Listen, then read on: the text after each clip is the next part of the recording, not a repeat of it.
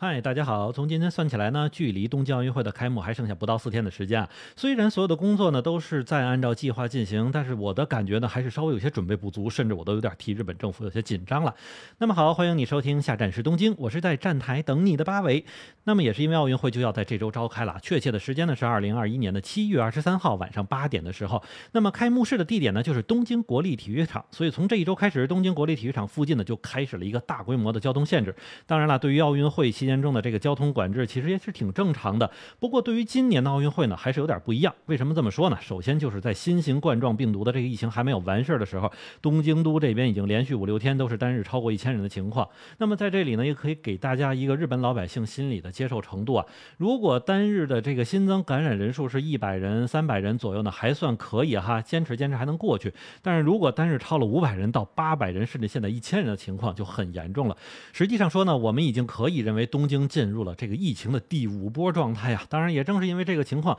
东京这次又再次宣布了紧急事态，所以这次奥运会呢，就只能在这次紧急事态的限制中来进行了。所以老百姓这时候心里就有点烦这个事儿了。明明自己家还现在乱七八糟呢，又来个这么大的事儿跟着裹乱，所以现在不少人呢，就是直接是反对奥运会啊。那么这点呢，从之前奥运会的火炬传递中就能看出来，不少名人呢都纷纷的去退出了火炬传递，而且很多媒体的报道呢也是反响平平，基本没什么太多人去理这个事儿。那么这样的一个心情，再加上现在一个比较麻烦的奥运会的交通管制呢，这个事儿就有点拱火了。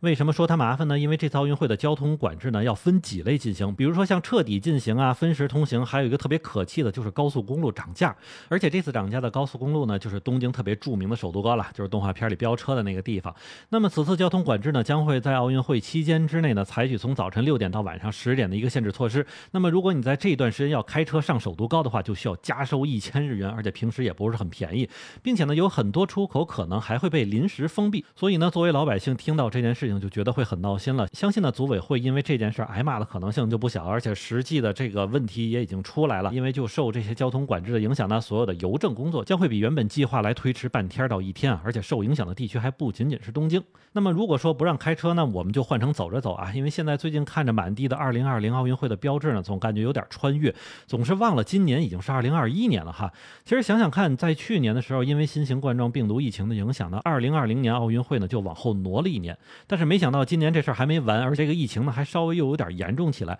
奥组委这边呢，现在也是临近开幕才决定这次奥运会采取史无前例的没有观众参与的一个情况。那么在之前呢，他们考虑是允许一万名观众进入这个会场，但是现在这么个情况呢，无论是门票钱啊，还有这个退票所产生的大量费用就应该出来了。其实这也是为什么奥组委在磨磨蹭蹭到最后才决定了这种方式。所以在这里边呢，也牵扯到一个经济问题啊，就是如果奥运会成功举办，国际奥委会挣着钱了，那么也就代表他的这个举办城市挣到。钱了，可是如果一旦赔钱的话，国际奥组委那边呢，其实人家是有这个保险在那撑着，但是剩下的这个窟窿可就要举办城市自己来补了。而且受到影响的还不光是观众这一层面，因为虽然海外的运动员已经开始陆陆续续进入日本，虽然有着层层的这个身体检查，但是还是在随后的隔离期以及这个练习时期发现了多起这个病毒阳性的案例。比如说就在这周一的时候，南非足球队就出了这么一档子事儿，在队伍里有两个人被确诊为新型冠状病毒阳性，而且剩余的十九个人都是和这两个人的密切接触者，可是，在二十二号的时候呢，这个队伍将会和日本队来进行比赛。那么这样一来，其实就很麻烦了哈。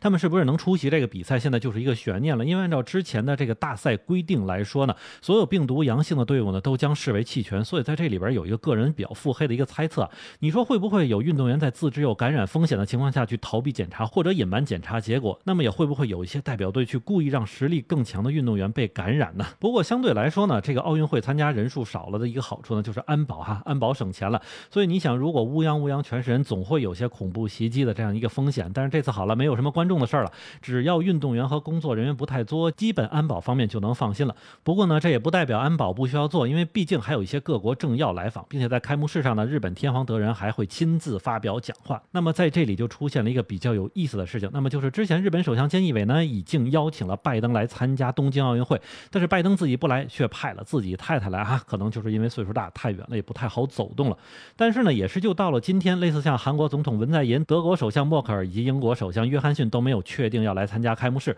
但是大家呢都在线上表达了说对开幕式的一个支持。不过呢，在这里要解读一下啊，如果现在还没有确定，基本上就是不来了。不过法国总理马克龙确定要来，但是原因就是因为在下一届奥运会的时候是在巴黎举办哈，所以这事儿就比较有意思了。虽然这个大的安保事情没有发生啊，但小事也不算少。比如说在周日的时候，国立体育场中呢就出现了一起性侵事件。另外呢，还有一些人员消失的事情，应该也算是安全问题的一部分。比如一位乌干达的运动员呢就在酒店中突然消失，并且留下一封信给自己的队友，说是想要留在日本工作。嗨，所以说呢，在开幕式之前发生这些事情，总之还是有些打脸的。不过截止至今呢，整体奥运会的准备呢还是比较顺利的哈。该彩排彩排，该演戏演戏。虽然有一些像吃穿住的一些投诉问题呢，但还算是在这个允许范围之内。不过有很多运动员确实也是投诉说不想吃从福岛过来的一些农产品。所以在现在呢，东京奥运村的主食堂就不再标明这些吃的是从哪过来的哈。其实有时候我也觉得还不如不投诉呢。那么之前好歹是吃个明白。所以呢，从今天看，整个奥运会的开幕呢已经是箭在弦上了，不存在那种不可能开的悬念了。